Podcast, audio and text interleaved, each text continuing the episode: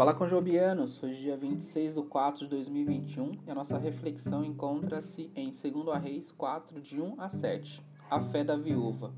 Essas coisas ocupam o pensamento dos pagãos, mas seu Pai Celestial já sabe do que vocês precisam. Mateus 6,32 Ainda está escuro quando o rap começa o seu dia.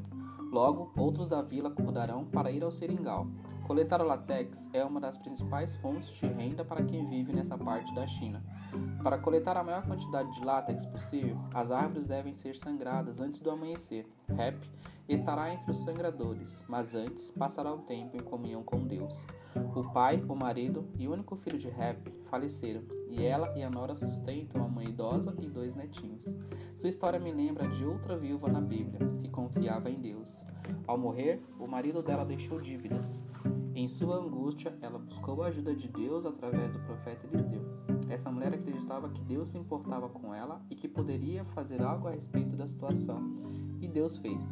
Miraculosamente, proveu as necessidades daquela viúva. O menino o mesmo Deus também provê para Rap, embora menos miraculosamente, através do trabalho de suas mãos, o produto da terra e doações de seu povo.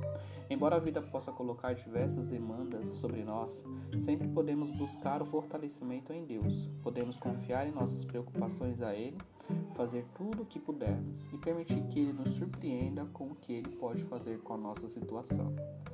Para refletir e orar, Pai, obrigado por tua paciência quando confio em meus próprios recursos e vou a ti apenas em última instância. Ensina-me a buscar primeiro a tua ajuda. Enfrentamos situações que esgotam os nossos recursos, mas que jamais esgotam os recursos de Deus.